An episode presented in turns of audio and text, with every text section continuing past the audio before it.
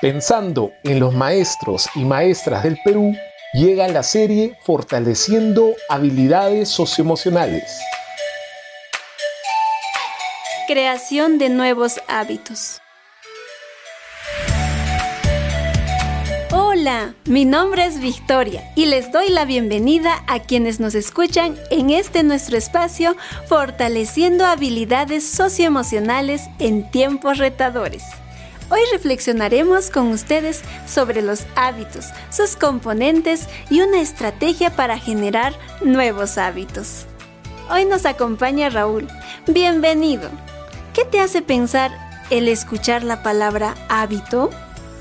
Hábito es como una rutina, una repetición de algo, como la hora de levantarme o el método que uso para mis clases el tipo de comida que consumo y no me imagino que las cosas pudieran ser diferentes.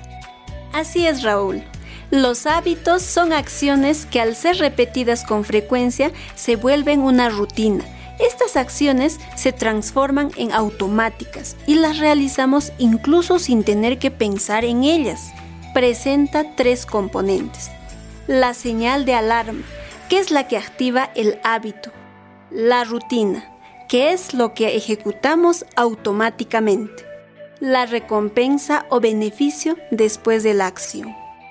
¿Alguna vez lograste cambiar un hábito? La vez que logré cambiar un hábito, estaba realmente decidido a hacerlo y con todo. Me tomó un buen tiempo conseguirlo. Recuerdo que una amiga me ayudó cuando me desanimaba.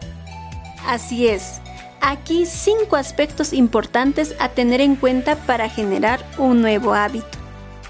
Tener una motivación lo suficientemente intensa que te inspire a hacer lo necesario para conseguirlo.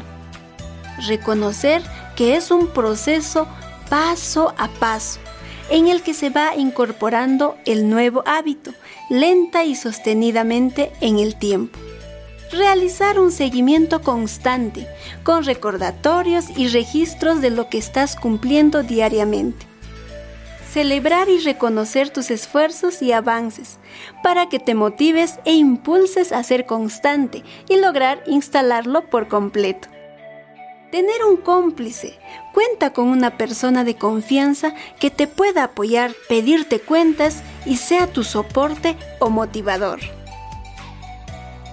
gracias, paciencia, perseverancia y apoyo.